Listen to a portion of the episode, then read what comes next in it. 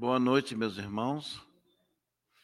Vamos iniciar mais uma tarefa aqui no Grêmio Espírita Atual para Barbosa Lima, em Brasília, aqui na Avenida L2, quadra 610, conjunto D. Nós queríamos inicialmente dizer que estamos iniciando o mês de agosto, já com a programação que está no site, tem todas as palestras de agosto. Nós vamos transmitir as palestras na segunda e na quinta-feira, sempre às 20 horas, como hoje. E hoje nós temos o nosso companheiro José Luiz, um amigo querido da nossa casa, que nos falará sobre, está aqui no quadro, erguer e ajudar. Erguer e ajudar. Então ele vai dissecar esse tema para nós. Antes de iniciarmos as nossas atividades, para que nós possamos colocar o nosso foco no que viemos fazer, e vocês todos que estão nos assistindo pela internet também possam acompanhar, eu estou com um livro Fonte Viva, capítulo 2. O título do capítulo é Modo de Fazer. Qual é o nosso modo de fazer as coisas? Então, inicia, antes do comentário de Emmanuel, há um trecho de Paulo aos Filipenses, capítulo 2, versículo 5. De sorte que haja em vós o mesmo sentimento que houve também em Cristo Jesus. É um desafio, né? Olha, de sorte que haja em vós o mesmo sentimento que houve também em Cristo Jesus. Então, Emmanuel faz o seguinte comentário: Todos fazem alguma coisa na vida humana. Todos nós fazemos. Mas raros não voltam à carne para desfazer quanto fizeram. Ainda a criatura ociosa, que passou o tempo entre a inutilidade e a preguiça, é constrangida a voltar à luta, a fim de desintegrar a rede de inércia que teceu ao redor de si mesmo. Mesmo aquela criatura ociosa volta para desfazer essa teia, né, que fez ao redor de si mesmo. Somente constrói sem necessidade de reparação ou corrigenda aquele que se inspira no padrão de Jesus de criar o bem. Fazer algo em Cristo é fazer sempre o melhor para todos nós, sem expectativa de remuneração, sem exigências, sem mostrar-se sem exibir superioridade, sem tributos de reconhecimento, sem perturbações.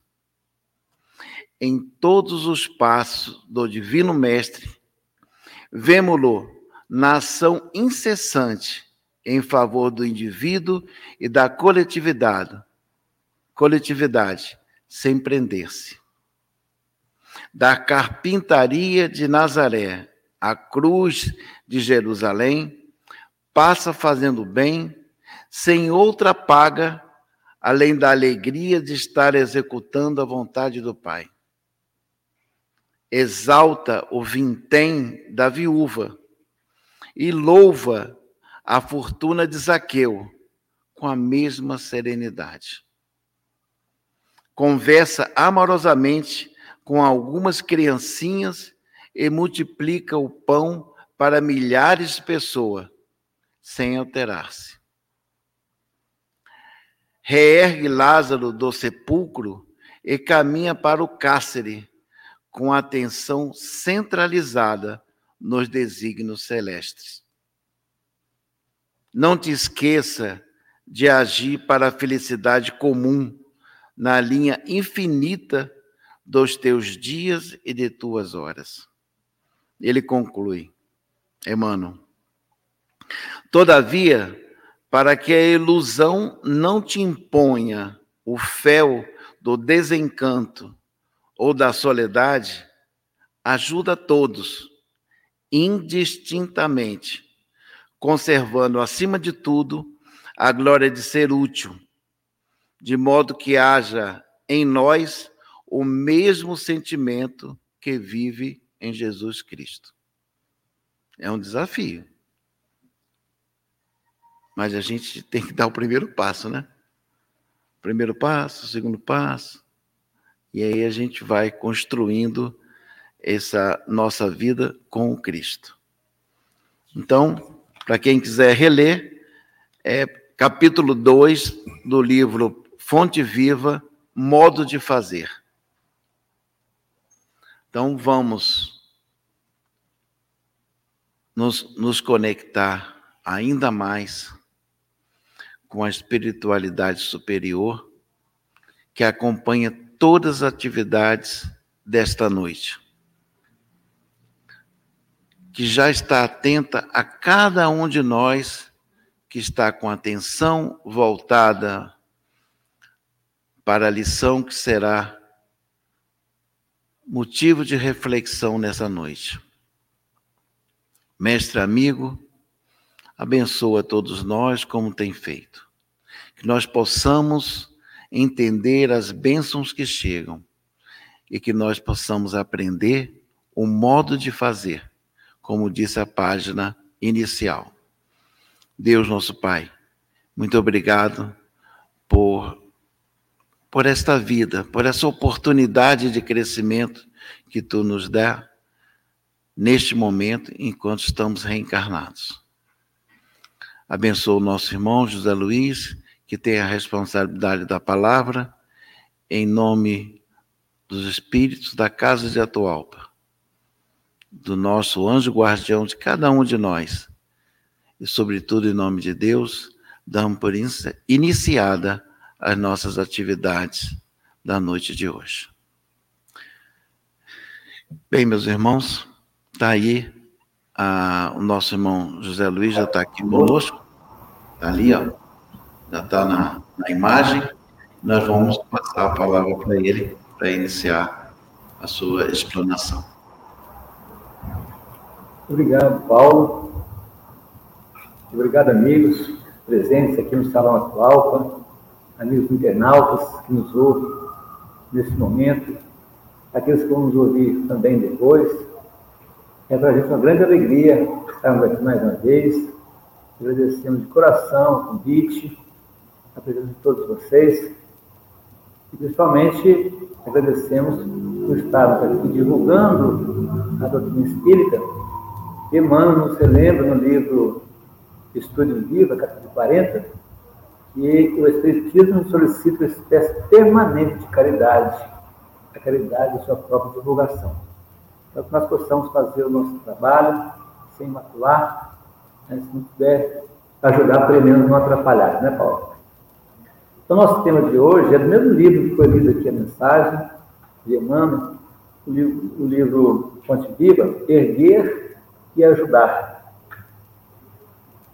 Esse, essa obra é da Lavra de Franciscano Xavier, ditada pelo Espírito Emmanuel.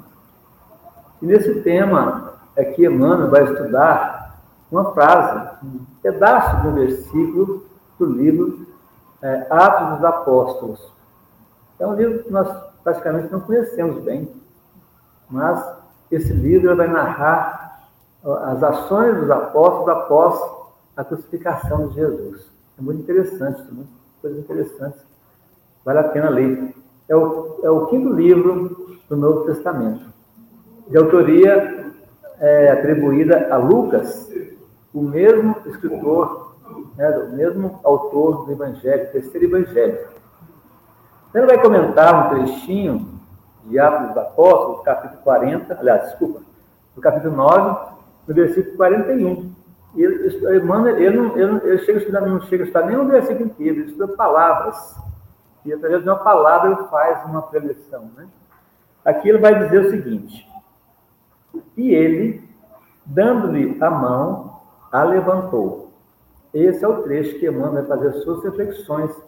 Nós vamos tentar aqui é, trazer né, essas reflexões. Mas assim, e ele, dando-lhe a mão, a levantou. Mas ele quem? É, levantou quem? Como assim levantou?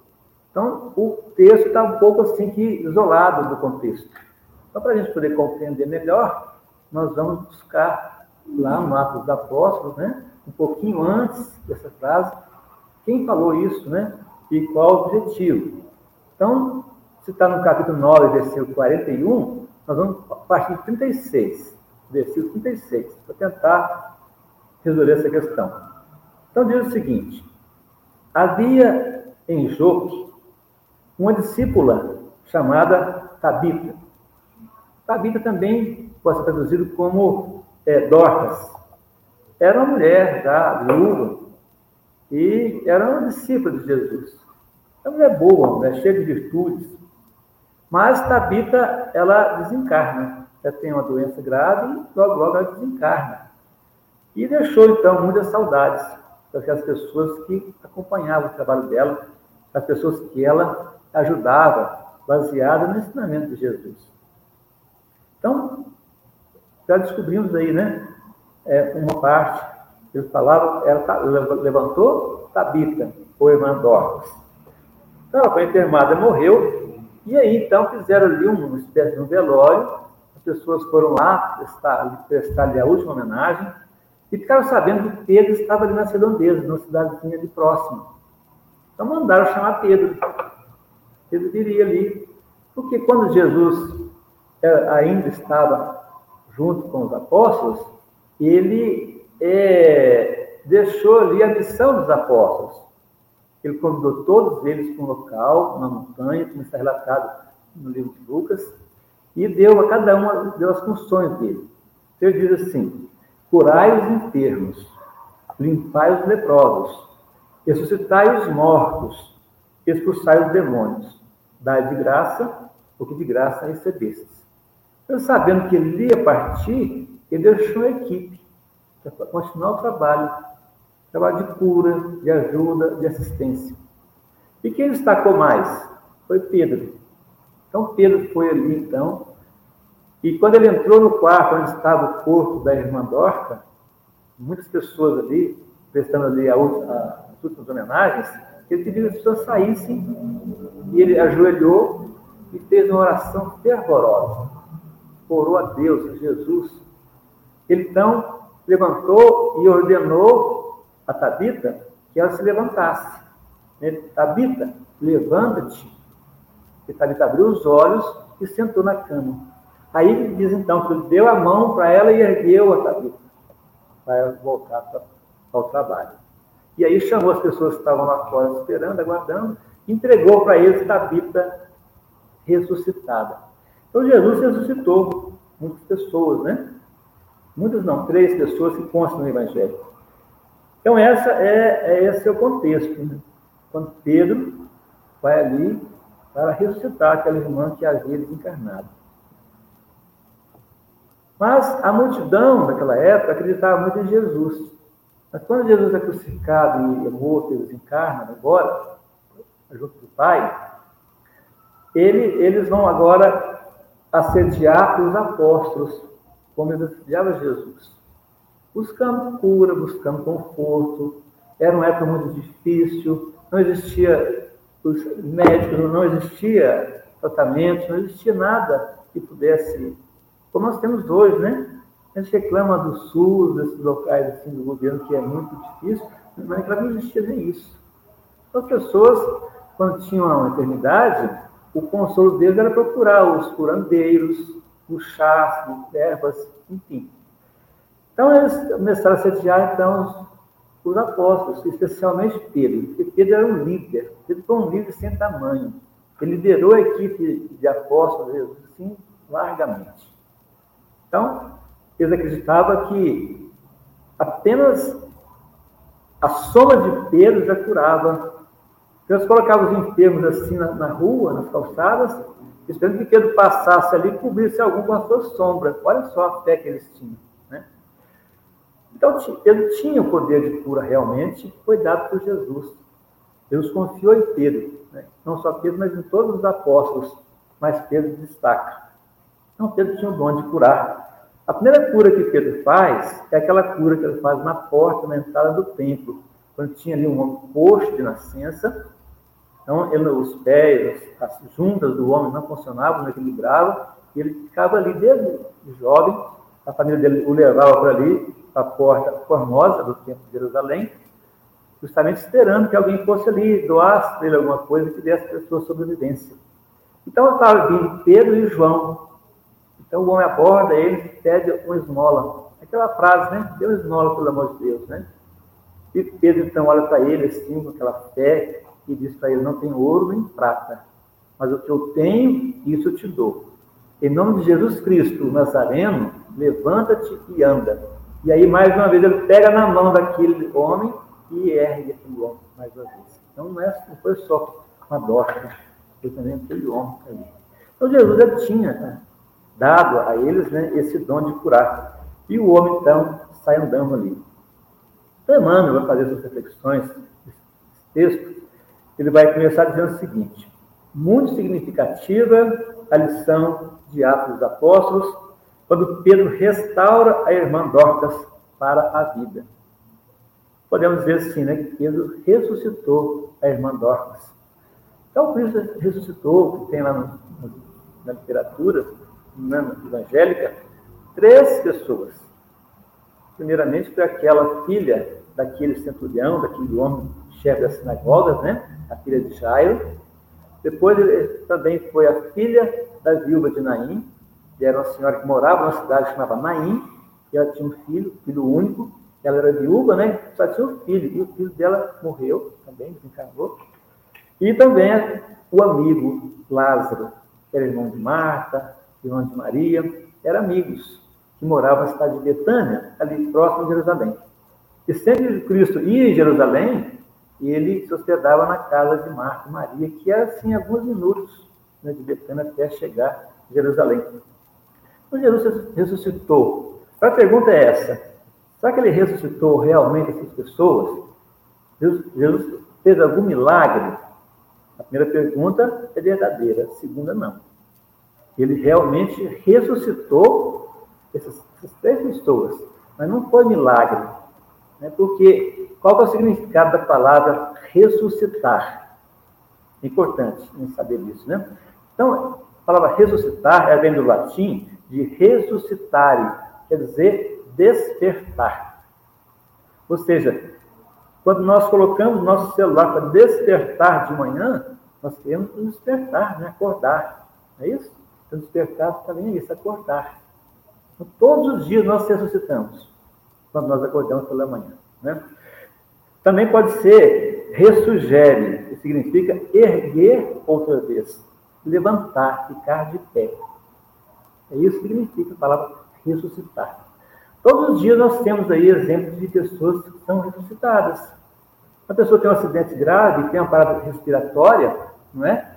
Ela fica, às vezes, alguns minutos aí como se estivesse morta, sem os sinais vitais, sem respiração. Então, vem os médicos, os paramédicos, faz as massagens cardíacas, faz os procedimentos, utiliza um desfibrilador e a pessoa ressuscita. Não é verdade? Todos os dias nós temos isso nos hospitais, é, isso é comum, ressuscitar uma pessoa. E o nome é justamente esse, né? Técnica de ressuscitar uma pessoa. Eu, eu li no jornal do estado de Minas Gerais, sou mineiro, né? É uma matéria que foi publicada, né, que foi postada em 2012. A matéria diz o seguinte: uma menina de apenas um ano é, ressuscitou depois de ficar cerca de 10 minutos sem respirar. Ela caiu num balde de água.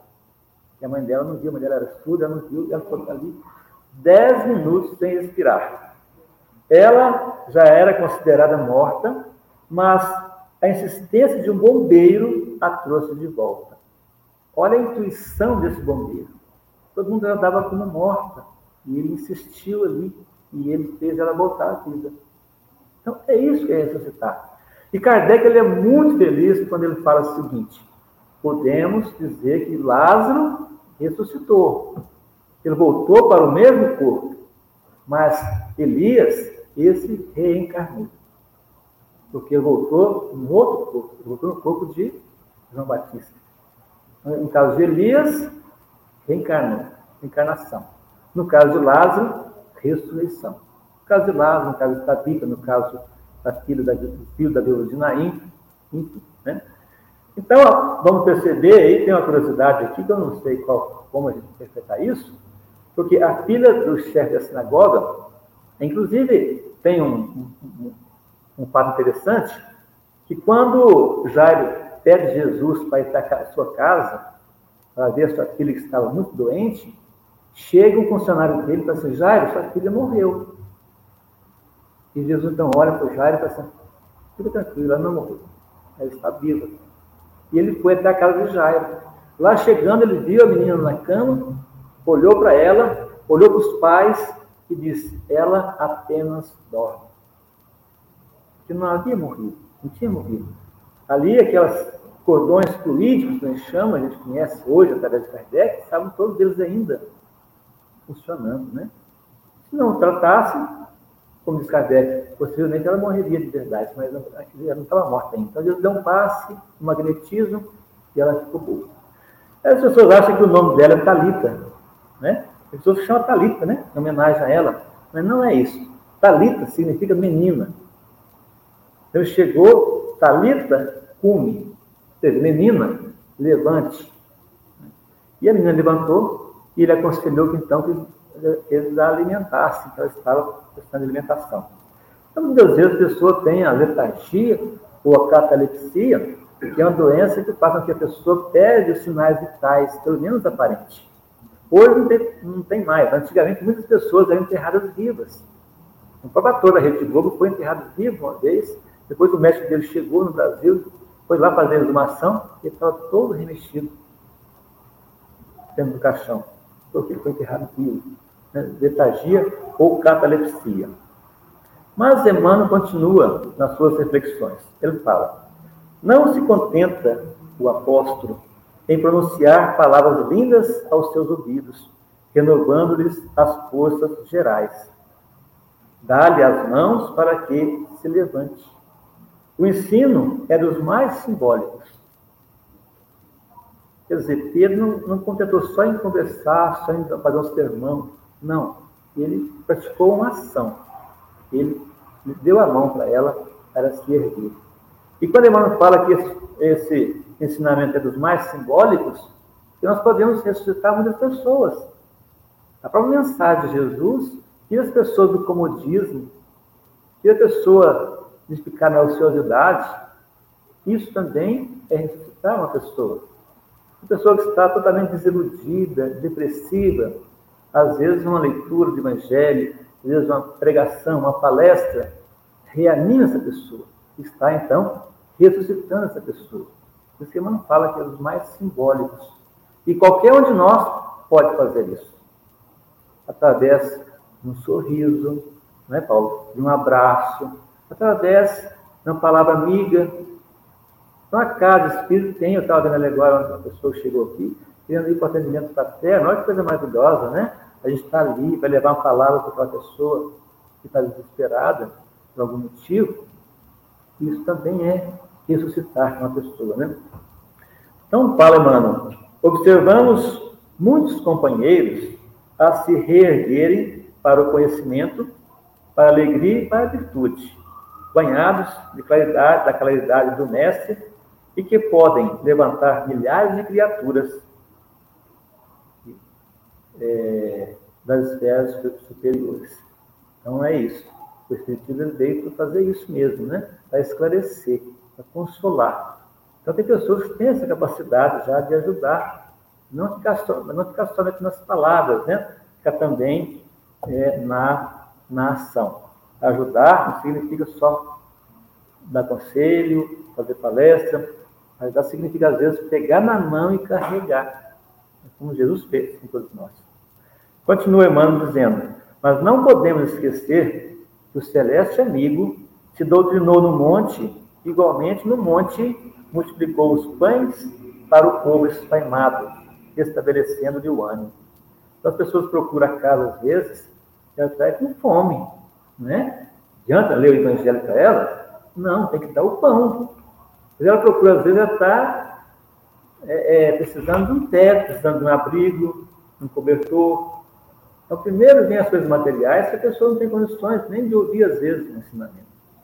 Aí sim, depois nós fazemos essas questões que o Espiritismo faz com muita beleza, né? Como diz, está lá escrito lá no Evangelho, capítulo 15, fora da caridade não há salvação. Aí sim, podemos ensinar o Evangelho. Mas primeiro, nós precisamos dos nossos bens materiais, sim.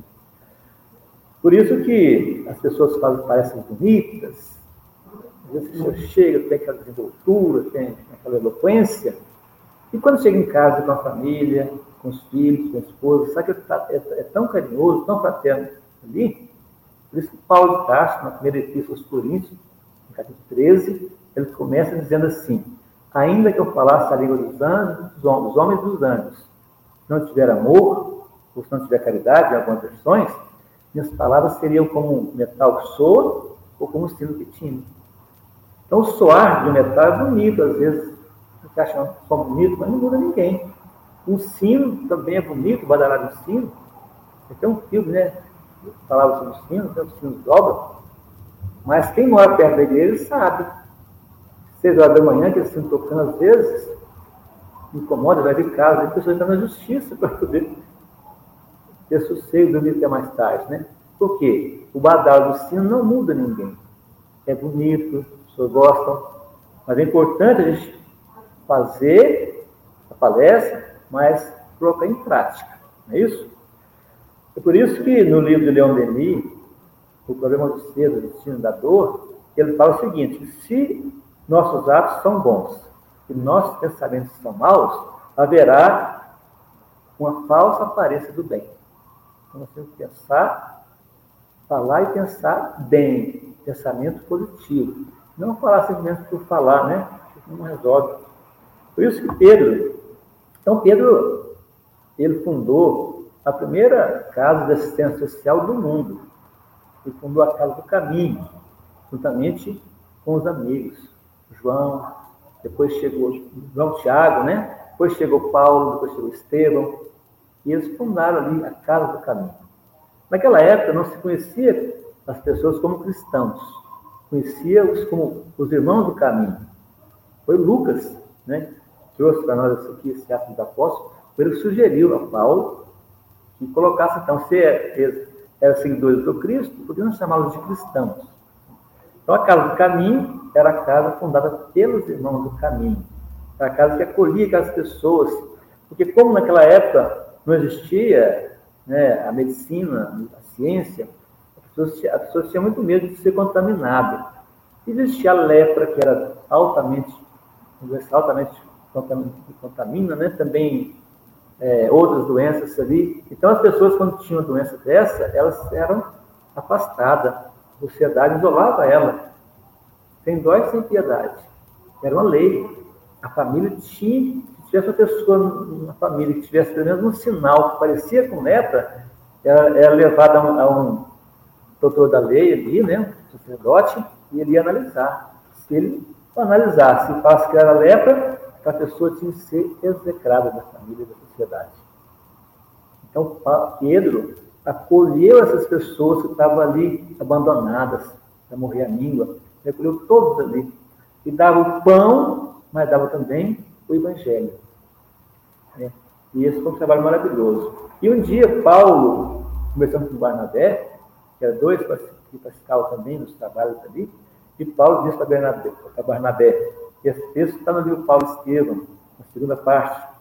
Então, Paulo diz assim: Poderemos atender a muitos doentes, ofertar um leito de repouso aos mais infelizes, mas sempre houve e haverá corpos enfermos na terra. Na tarefa cristã, semelhante esforço não poderá ser esquecido, mas a iluminação do Espírito deve estar em primeiro lugar. Então, nós às vezes esquecemos que nós somos espíritos. Nós não lembramos disso. Nós somos espíritos. Nós temos que cuidar do espírito, embora o corpo seja uma ferramenta da nossa evolução. Mas Pedro era às vezes até hilário quando se tratava de Pedro junto com Jesus. Pedro às vezes questionava Jesus. Várias, várias vezes ele vai questionar Jesus. E o primeiro encontro de Pedro com Jesus também é tratado por Humberto de Campos, quando ele fala que Jesus saiu ali na, nas margens do lago de Genezaré como se procurasse uns amigos. Contou primeiro João e o irmão, né, o irmão Tiago, e aí andou um pouquinho mais e encontrou Pedro e o irmão André. Então, Pedro, inclusive, Jesus queria pegar a barca de Pedro emprestado para fazer uma, passar um pouquinho da margem para poder fazer a sua pregação. Mas aí então ele entra na barca de Pedro e Pedro estava assim meio, Pedro tinha um morro assim, às vezes meio, a gente fala em Minas Gerais assim, ele é meio emburrado. Às vezes fazia coisas assim, né, que jogava os canos com força, tinha essas coisas com Pedro quando ele estava revoltado com alguma coisa. E ele estava meio chateado por quê? Porque eles tinham chegado do mar da Galileia, que era um lago na verdade, ele, ele tinha uma empresa de pesca. E eles ficaram a noite inteira, não tinham pegado nada, pescado nada. E aí então, Jesus entra na barca e André, o irmão de Pedro, já era seguidor, discípulo de João Batista. Mas quando João Batista é, é, batiza Jesus, ele aconselha André a seguir Jesus. Ele era o Messias. Então André já conhecia Jesus, André já tinha participado já das bodas de Caná, quando Jesus transformava em vinho. André já conhecia Jesus. E quando então é, Jesus entra na barca de Pedro, André apresenta Pedro para Jesus, apresenta Jesus para Pedro. E Pedro, encontramos o Messias. E Pedro faz uma cara nada agradável, né? Que Messias, o que, né? Pensou, né? E aí Jesus fala para ele assim, como ele não tinha pego nada, vai um pouco para frente com sua barca. Pedro, não adianta, fica uma noite inteira, não pegamos nada, não tem peixe hoje, estamos de férias. Aí André fala assim para ele, Pedro, obedece o mestre. Aí, Pedro, aí, então Pedro leva a barca mais na frente, para no ponto que Jesus diz para ele. Aí Pedro fala, e agora, mestre? Uma sateronia, né? E agora, mestre? O que, que eu faço? Aí Jesus sorri e fala, joga as redes. E ele pega redes e joga redes ali. E agora, pergunta Pedro de novo, né? Pode puxar. Quando eu acabei de jogar, não tem peixe aqui ainda. Aí Jesus puxa e Pedro foi puxar as redes, não deu conta de puxar de tanto peixe que tinha. Chamou os outros para ajudar, não deram conta. Teve que chamar um barco que estava do lado para poder ajudar a tirar a quantidade de peixe que tinha ali. Aí Jesus aproxima de Pedro e fala com Pedro: Pedro, venha comigo, eu te farei pescador de homens. Então, esse foi o primeiro encontro de Pedro. Mas o Pedro, ele oscilava muito você tem uma avaliação nos dias de hoje, com psicólogos, psiquiatras, com certeza ele era diagnosticado como uma pessoa bipolar. Às vezes ele estava nas alturas, na sua vibração, às vezes ele caía no baixo, na vibração. Por exemplo, quando Jesus estava ali nas cercanias de Cesareia de Felipe, ele parou um pouco com o seu grupo e fez a pergunta.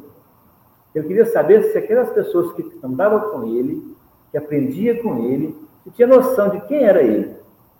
Ele pergunta para eles: quem dizem os homens ser o filho do homem? Aí ele pergunta, para ficar mais claro ainda, ele fala assim: quem diz que eu sou? E aí responderam, né? Um diz que é João Batista, outro que é Elias, outro que é Jeremias, ou alguns profetas. Ou seja, eles achavam que Jesus era uma das encarnações daqueles profetas antigos ali. Eles acreditavam na reencarnação já, né? Mas Deus fala que era João Batista, aí está um pouquinho fora.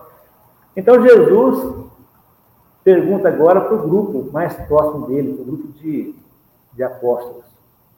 E vós, quem diz que eu sou? Quem respondeu? Pedro. Pedro estava sempre à frente, Pedro era o líder. E Pedro está dizendo assim para Jesus: Tu és o Cristo, Filho do Deus vivo. Ou seja, Cristo é o Messias, né? o Machia, é o Messias esperado. E Jesus então fala para ele assim: Bem-aventurado és tu, Simão Barjonas. Então ele fala assim: Você é feliz.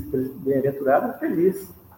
Porque não foi nem o sangue nem a carne que isso te revelaram, mas o meu Pai que está nos céus. Nesse momento, Jesus, Pedro, teve uma intuição muito elevada, não é? E Jesus falou para ele que ele estava certo, que ele era o Cristo, e que era, ele era bem-aventurado porque ele tinha tido essa intuição nesse momento. Passado alguns momentinhos, Jesus começa a falar assim, que chegava a hora, né, dele é, voltar para Jerusalém e ser entregue na mão né, do, dos, dos anciãos, dos principais sacerdotes, dos fariseus, dos saduceus, e que seria que ele seria morto e voltaria no terceiro dia. Ah, mas Pedro ficou bravo com ele. Né? Que isso, mestre? É, é, tem compaixão de ti, olha só, tem compaixão de ti. De modo nenhum que acontecerá isso. O que Jesus fala para ele? Afasta de mim, Satanás. Há poucos minutos, Jesus tinha sido, tinha dito para ele, bem-aventurado és tu, Simão. E foi Deus que tinha incluído ele. Agora não, afasta de mim, Satanás. Não é que Pedro era Satanás, não. É que Pedro estava sendo influenciado por um espírito mau. Então Pedro oscilava muitas vezes.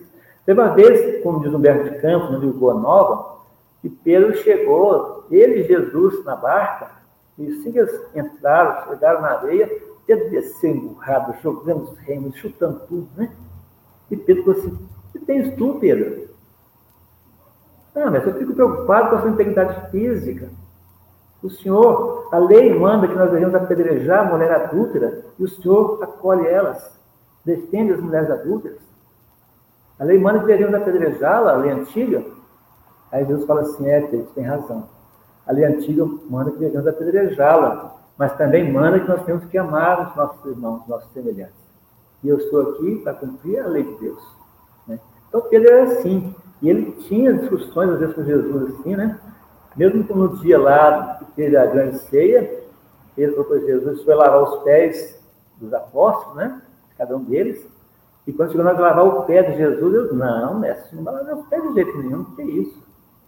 Eu tenho maior respeito pelo Senhor. Aí o Cristo fala para ele assim, Pedro, se não lavar os seus pés, tu não terá parte comigo. Aí ele fala, então lava a cabeça, lava os pés, lava os braços, lava tudo. Né? Está lá no Evangelho, né? Então Pedro né, tinha esses detalhes. Mas Pedro tinha muito crédito. Pedro negou Jesus três vezes. E as pessoas às vezes crucificam Pedro por causa disso. Mas quem aqui não erra? O próprio Cristo disse: aquele que não tinha nenhum pecado, tira a primeira pedra. Todos nós erramos. Ele errou. Mas esse momento que ele negou Jesus foi para ele o que foi para, para Paulo a porta de Damasco. E foi ali que ele se arrependeu, ali que ele começou então a refletir na sua vida, porque ele tinha um papel muito importante. Né? Mas no livro Antologia Mediúnica de Natal, tem um texto ditado por irmão X, e psicografado por Chico Xavier. O, o título é O Natal do Apóstolo. Então fala que Simão Pedro já passava dos 80 anos de idade, ele foi retirado do cárcere, ele estava preso em Roma. Foi retirado do cárcere para ser levado para a sua última, né, a, a sua derradeiro, o seu derradeiro sacrifício. Aquele dia ele seria crucificado. Como todos os apóstolos, com exceção de João, foram mortos assim covardemente, friamente, né, sem defesa. E Pedro, então, foi arrancado pelos soldados. Eram soldados, tirando aquele homem já velho, não tinha reação, frágil já, com 80 anos de idade, cabelos brancos. Então, foi tirado ali, foi levado. E no caminho foi, foi juntando gente, uma multidão de pessoas. Eram pessoas que conviviam com ele. Né? As crianças mais jovens tinham Pedro como fosse um, um avô. Pedro era uma pessoa, todo mundo gostava dele. As pessoas mais jovens tinham como se fosse o pai deles. E outros como irmãos. Então todos adoravam Pedro. Então seguiu ali, né, aquele momento ali. as mulheres, as crianças, todos eles queriam beijar as mãos de Pedro, ia ser levado acorrentado pelos soldados. Era, os soldados eram os pretorianos, que eram os soldados do imperador de Roma. Então, é aquele negócio, né? aquele aparato que faz hoje, às vezes, uns 10, 20 viaturas para pegar uma pessoa, às vezes, né? mais um, uma cena cinematográfica, né? Então, aqueles pretorianos, soldados pretorianos, era considerado né, que poucas unidades tinham reputação tão ruim como tinha soldados pretorianos. Eram homens bis, eram homens petulantes, arrogantes, sarcásticos, né? Basta de ver no livro Paulo Estevam, quando é, o pai de Estevão vai na cidade, na ida, ele não cumprimenta os soldados e ele leva uma surra por causa disso. Aí ele vai, faz as coisas que tinha que fazer, e quando ele volta, ele cumprimenta. E leva uma surra que ele cumprimentou. Então era assim, né? Naquela época era mais ou menos assim. Então, ele segue ali Jesus, ele segue ali Pedro né, caminhando, e ele só pensava numa coisa. Ele estava preocupado, é, não estava preocupado que ele ia ser morto, ia ser crucificado. Estava preocupado que Jesus enviasse pessoas, braços fortes para continuar a boa nova. Esse era o pensamento dele. Ele estava numa outra vibração, enquanto um daqueles pretorianos, né, que não estava bem tranquilo, mas um dos pretorianos, Sertório Aniceto, ele vinha, é, não poupava sarcasmo com Pedro. Ele dizia impropérios para Pedro, agredindo Pedro psicologicamente, né? Então, eu chamava Pedro de velho imprudente, judeu sujo, lixo humano. Ele falava que Pedro envergonharia até os postes da arena. E os postes que tinha dentro da arena, os cristãos eram incendiados ali, vivos, né? Torres humanas. Depois falaram, não abuso da criança do povo, ladrão imundo. Chegou o seu fim. E Pedro estava tranquilo, né? em oração. Então Pedro ia contemplando, né? naquele sol escaldante, silêncio, e aproximava cada vez mais do local do martírio. E Pedro estava preocupado justamente com isso, com a boa nova. Mas no fundo, no fundo, mesmo que Pedro tinha, era imensa saudade do Cristo. Aquilo ali calava fundo do coração. E eles continuaram. Até que chegou, então, né, no lugar é, onde Pedro seria crucificado. E Pedro confiou naqueles soldados que estavam ali, né? E eles desnudaram que, na verdade, as pessoas, quando eram é, crucificadas, eram crucificadas nuas, porque era maneira de, de humilhar, de humilhação, que uma pessoa naquela época, nua no meio de uma, muita gente, imagina só, né, a vergonha que passava.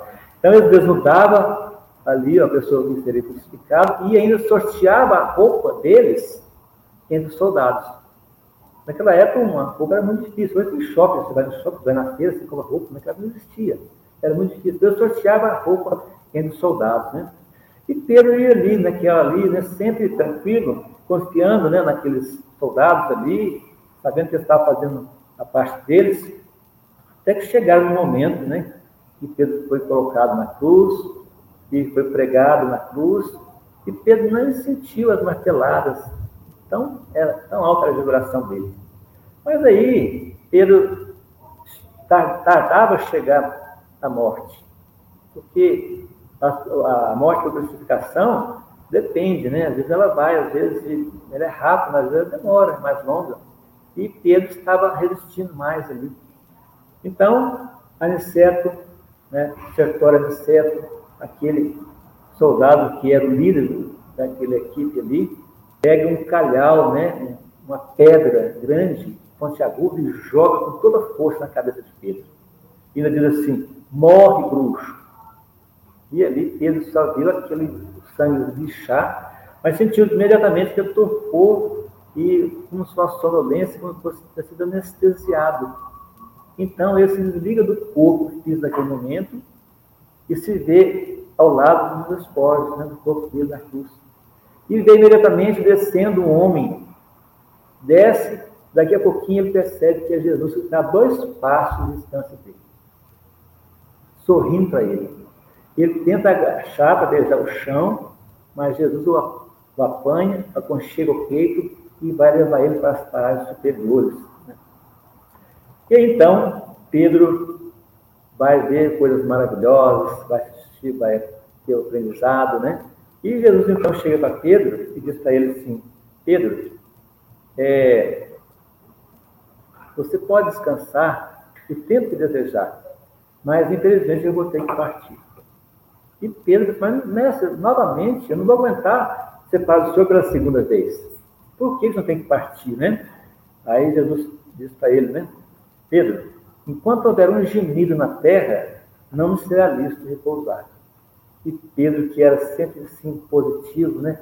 Fala, eu também não, mestre, eu vou contigo. Quer dizer, não precisa descansar mais, né? E aí então ele sai em direção a Roma.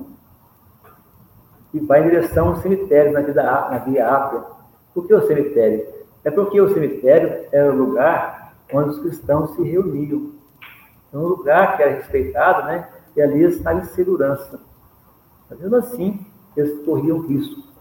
Eles se reuniam por quê? Porque era véspera de Natal. E eles estavam reunidos, né? Em nome do Cristo. Então, Pedro está ali contemplando, vendo as pessoas, os amigos de outrora, né?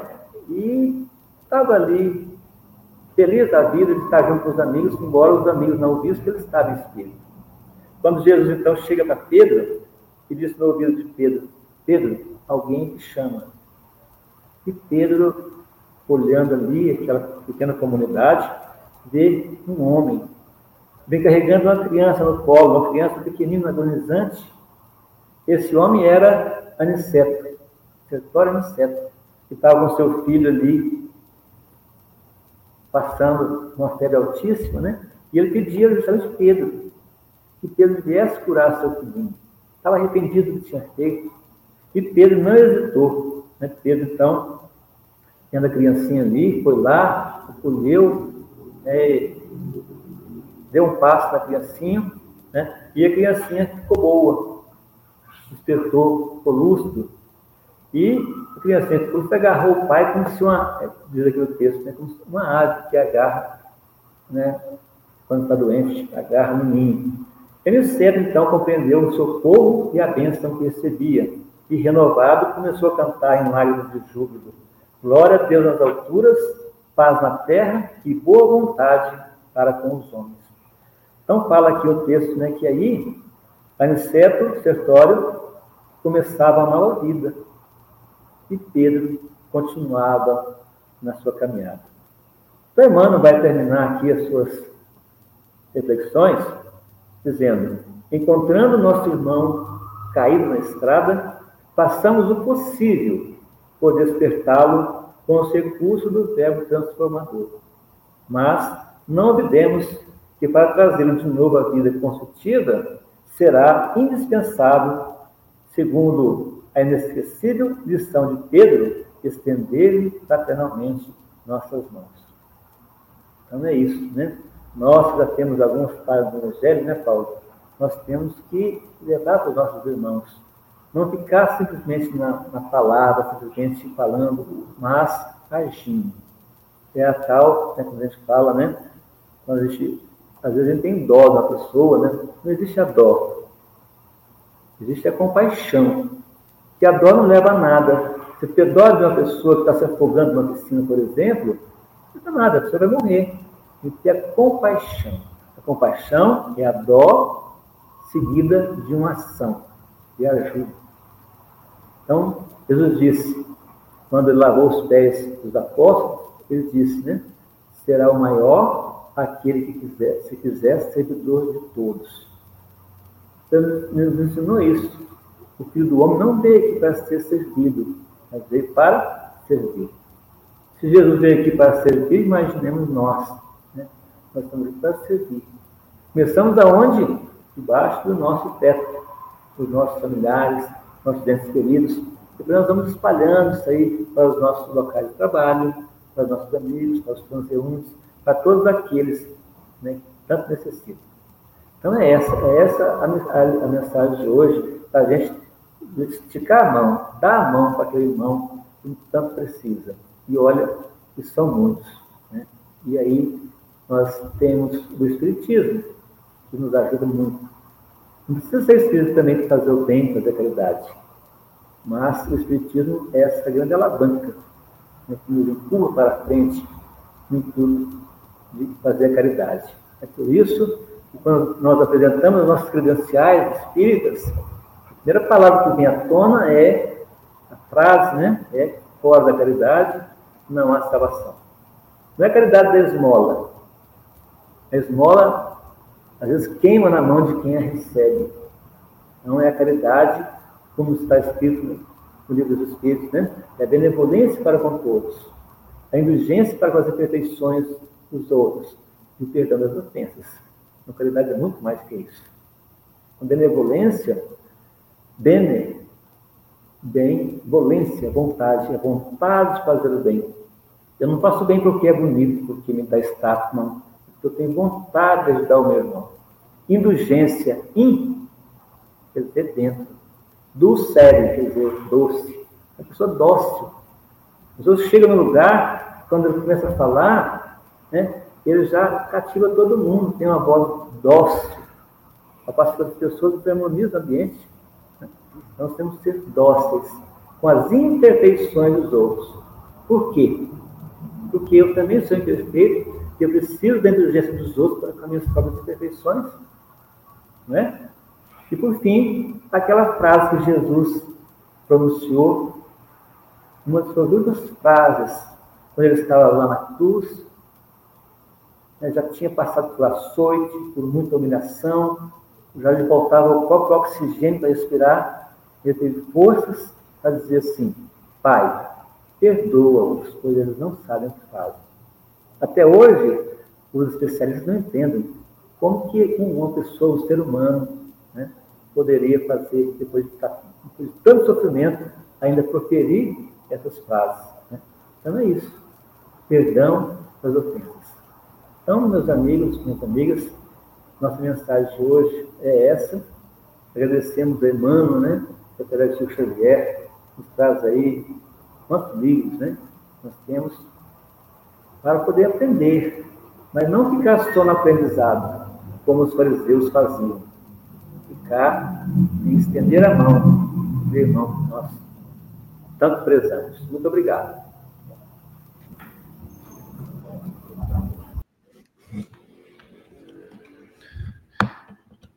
Meus irmãos, eu diria o seguinte: é uma palestra para a gente ouvir de novo para guardar alguns ensinamentos que nosso irmão trouxe para nós nessa noite.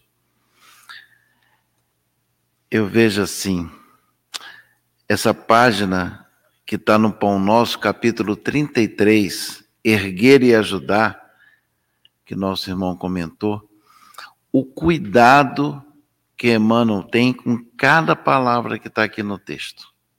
É impressionante. Eu estava acompanhando a palestra, estava aqui com o livro aberto e vendo cuidado. Ele começa, só fazer uma, uma pequena observação. Na primeira frase, ele diz: muito significativa a lição dos Atos, Atos dos Apóstolos. Quando Pedro restaura a irmã Dorca para a vida. Restaura. Ele comentou a diferença entre reencarnação e ressurreição. Olha aqui que Emmanuel, a palavra que Emmanuel usa: restaura. Quando a gente tem aquele móvelzinho em casa que está meio acabadinho, né? Está meio machucadinho, a gente fica assim, que pneu, que vou dar isso aqui. Aí alguém dá, dá aquela ideia.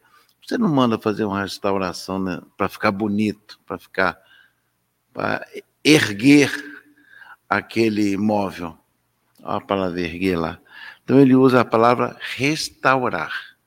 Olha que cuidado Emmanuel tem com cada um de nós quando ele usa a palavra certa na, dentro da frase. E por aí vai, o texto todo, além do comentário do nosso irmão José Luiz.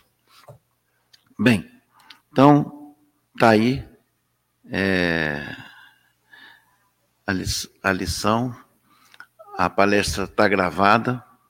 Então, quem quiser pegar trechos ou assistir novamente, está aí para nós assistirmos em outro horário.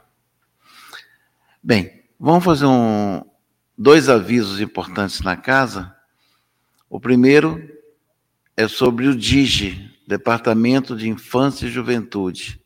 São os estudos para os nossos jovens, os, as criancinhas e os jovens até 21 anos. Então, é, no, nesse domingo já reiniciam a, os estudos para as crianças aqui no Atualpa, depois desse recesso do mês de julho. Então, nós teremos palestra pública para os pais às, às 9 horas e as crianças, nove horas, vão para as salinhas de acordo com o seu ciclo.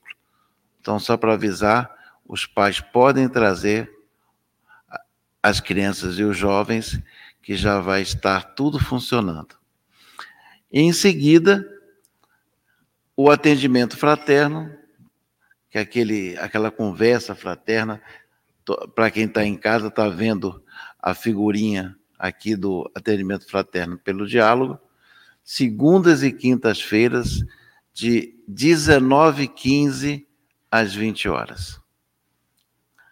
Então, aquele que quer botar um pouquinho é, em ordem seus pensamentos, pode vir conversar, sempre tem alguém já escalado naquele dia para fazer o atendimento. Meus irmãos, vamos fazer nossa prece de encerramento agradecer a Deus por tudo, por estarmos aqui, pela vitalidade que temos, pelas experiências que a vida nos dá. Agradecer ao Mestre, porque sempre está do nosso lado, mesmo quando fraquejamos e não estamos do lado dele, mas ele está persistente, nenhuma ovelha se perderá. E agradecer aos espíritos amigos da casa de Atualpa, ao nosso anjo guardião, aquele que acompanha nossa reencarnação para e passo, torcendo por nós, nos dando inspiração, energias, para que continuemos a nossa tarefa de espíritos encarnados e com a tarefa de melhorarmos, de fazer o bem, de evoluirmos de modo geral. Agradecemos as palavras do nosso irmão José Luiz, que nos trouxe a reflexão da noite. Em nome de Deus, em nome dos espíritos da Casa de Atual, damos por encerrado os nossos trabalhos na noite de hoje. Que assim seja. Fiquem com Deus, meus irmãos da, da internet e todos aqui presentes.